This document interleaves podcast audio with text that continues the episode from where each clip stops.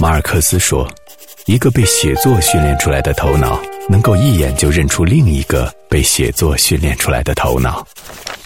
当我们拿起书，放下戒备，彼此不再有神秘。阅读，听见一种声音。私家车九八六，每周六晚九点，有声杂志。”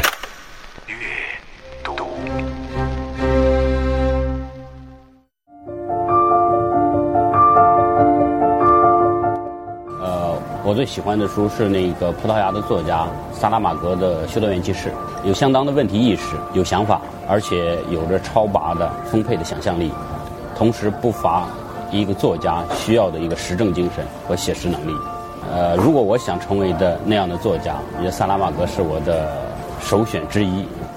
一个作家或者说一部作品，他所处理的是人跟世界之间的一个关系，这个关系其实很多是由问题组成的。你如果发现不了非常有效的真问题，其实你的写作它有的时候会很浮泛，没有针对性。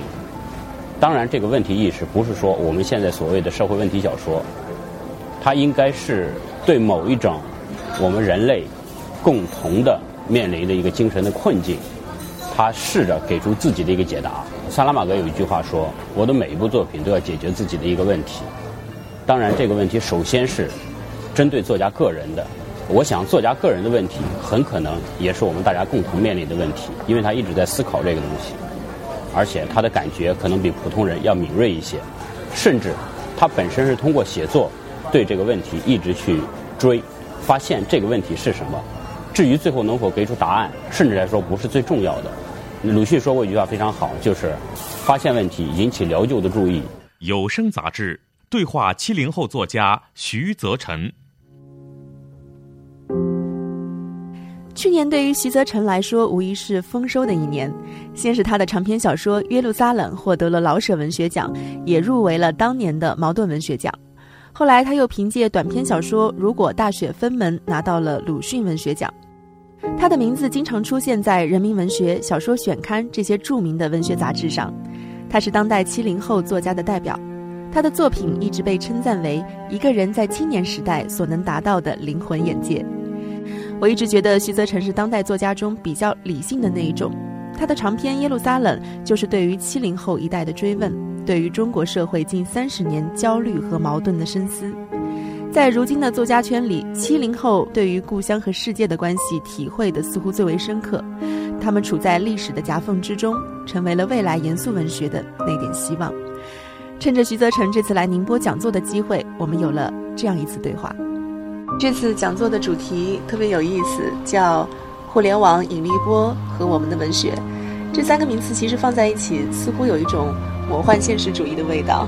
你觉得这三者它是给未来的文学带来了某一种暗示，还是说明一个什么样的问题呢？这样的一个时代，迅速变化的一个时代，出现了互联网，发现了引力波，这样的一些带来整个社会、带来整个我们生活的巨大变化的契机，在这种情况下。我们的文学是会出是否会出现一定的变化？我们是不是需要换一种眼光看文学？很多年里，可能每个人对文学有一个看法，觉得文学就应该是什么样子。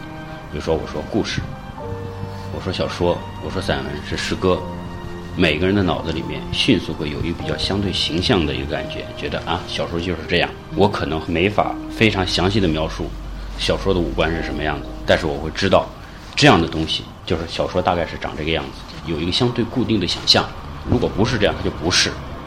是不是就是这样？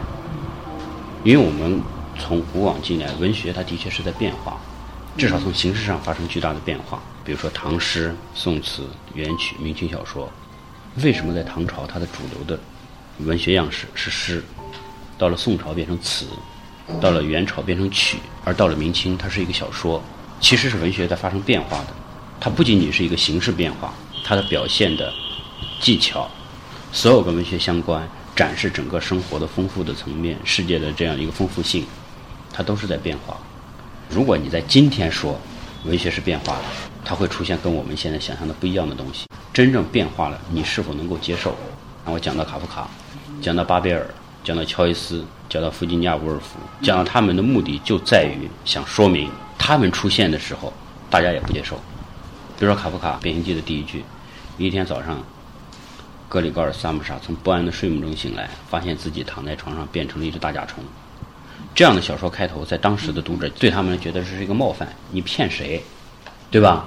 我们之前都是看巴尔扎克小说，看雨果的小说，看托尔斯泰的小说，小说的什么样子我们是知道的。你怎么能上来就说一个人躺在床上变成一个大甲虫？即使他要变，你应该告诉我，他从不安的睡梦中醒来，觉得比较难受，然后一会儿发现哎，胳膊变细了，腿变细了，必须有一个现实的逻辑。但是过去我们认为不可能的事儿，现在都可能了。通过这样的一种方式，就其实带来一个不是表达的一个问题，表达只是一个结果，而是说我们想象世界的方式发生了变化。过去你只能想象一天的几百公里的一个世界，现在你能想象一万多公里之外的一个世界，其实世界观发生变化了。对你刚才说的这种变化，可能也是当下写作要面临的问题，因为科技是把人不断的往前推的，然而文学它可能更多的会留在原地，它更多的是关注的人的精神。那所以，当文学进入到这种快速变化的时代里面，我们如何去处理它与当下的一种关系呢？文学我们其实更多的认为它是应该是一个滞后的，觉得它应该沉淀下来，应该谈论亘古不易的真理，爱啊，真情啊，好像是有这些古今中外通约的东西以后，我们就不需要引进新的东西。你比如一个读者，或者甚至一个作家、一个评论家说。文学在今天可能会发生巨大的变化。他说：“文学能发生什么变化？文学从古到今都是一样的。我们看《诗经》，我们看荷马史诗，跟我们看《红楼梦》、看托尔斯泰、看鲁迅是一样的。我们看那个时候也觉得没有障碍，我们依然能够体会到、感受到美的那样的一个愉悦，所以它是不变的。它的变化除了互联网带来我们阅读的方式的变化。”带来文学传播方式的变化，它同时也带来一种表达的变化。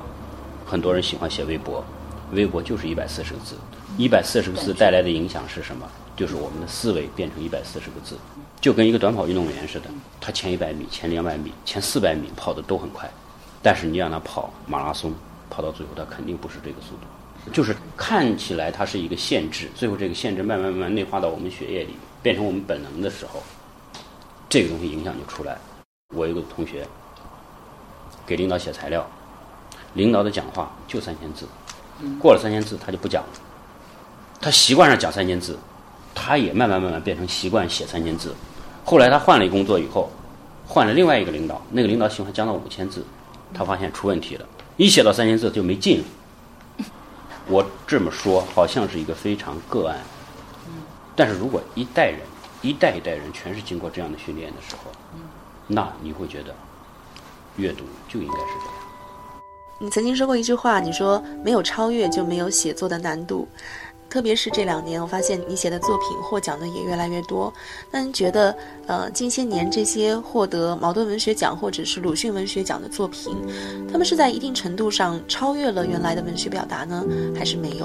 呃，评奖它的标准。肯定跟评经典的标准是不一样的。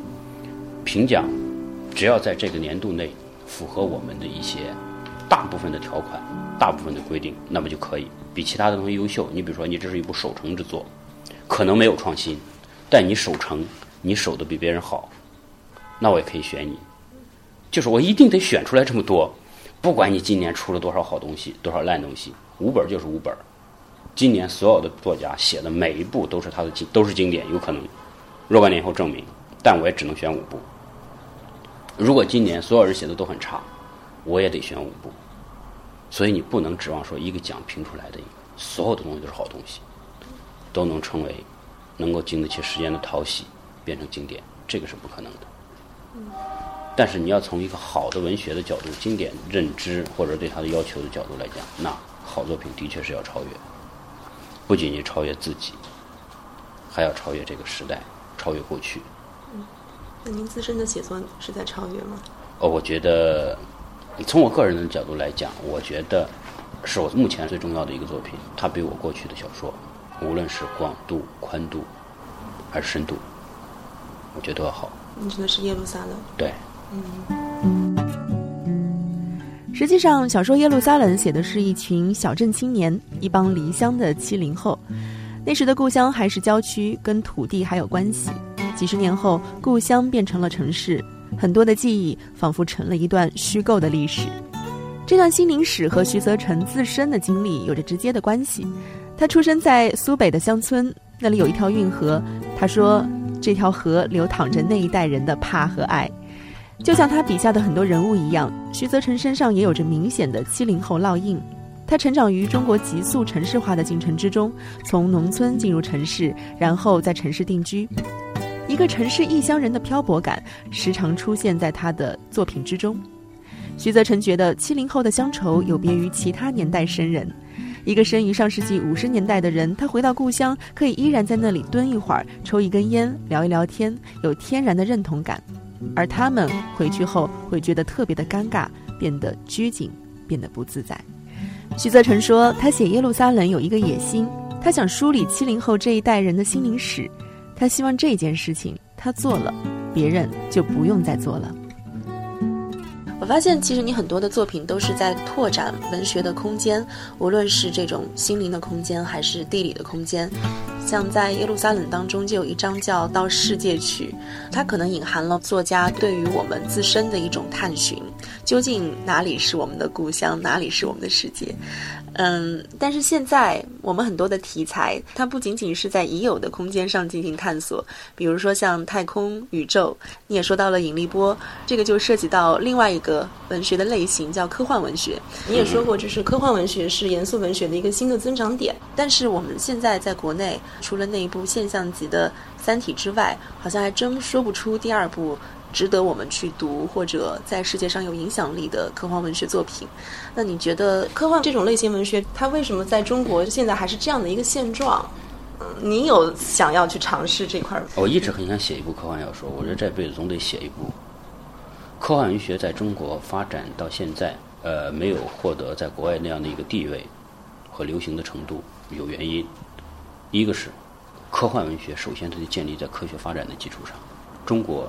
科学发展也很快，但是整个的氛围好像真的没有西方好，就是那种对科学技术的关注，它的确没有那个氛围。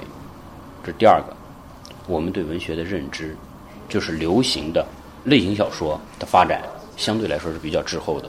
比如说在国外，它的类型小说发展是非常非常快的，在中国只有，其实这么多年，我们除了所谓的严肃文学之外，觉得比较呃熟悉的。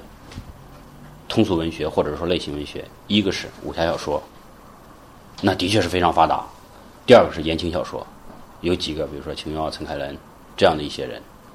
现在是网络文学，也就是这几年才发展起来的。但是写科幻小说真的不是你简单的穿越玄幻你就可以弄，它有大量的建立在科学和实证的基础上。不要看玄来玄去的忽悠来忽悠去，但是你必须有一定的科学基础。而我们的作家。大部分缺少这种理科的知识，我们的作家培养的路径基本上都是文科出来，或者就是那种有生活、有故事但没有文化的人，他能把故事讲周全了就很好了。你不能指望他具备这么多的科学知识。还有一个原因，这么多年我们对科幻文学其实是一种压抑的状态。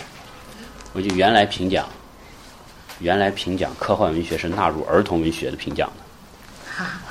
这个你就就就就就可见，儿童文学现在在中国，一个成人作家，他可能没有一个儿童作家这么畅销，对吧？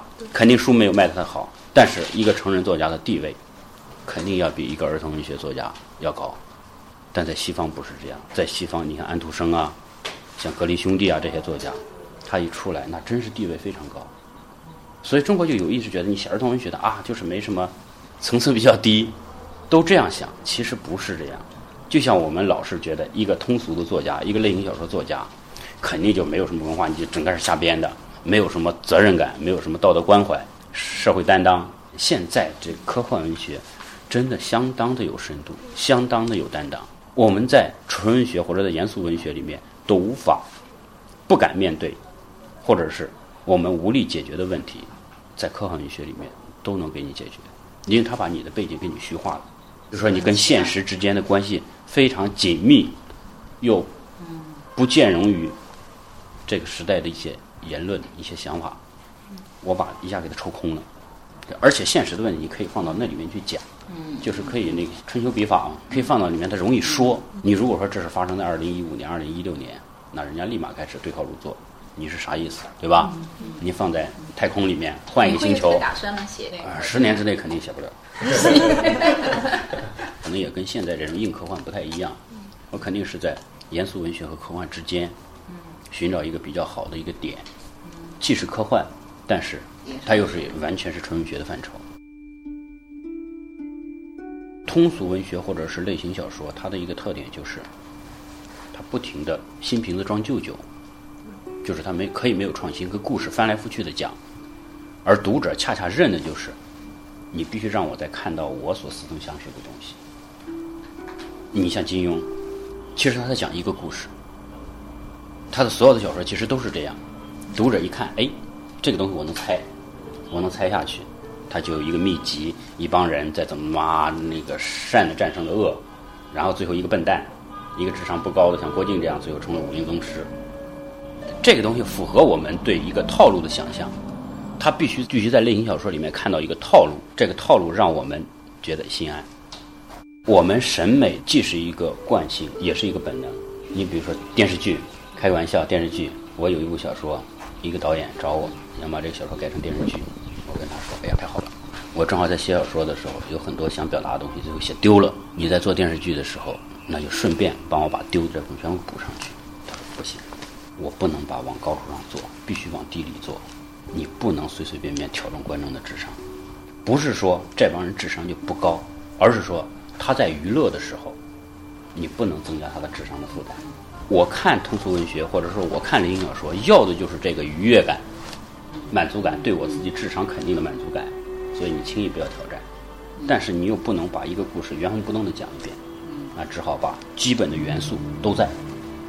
换一种说法，其实你看武侠小说其实都是一样的，那个套路非常明显，他必须有一个套路，这个套路是收买观众。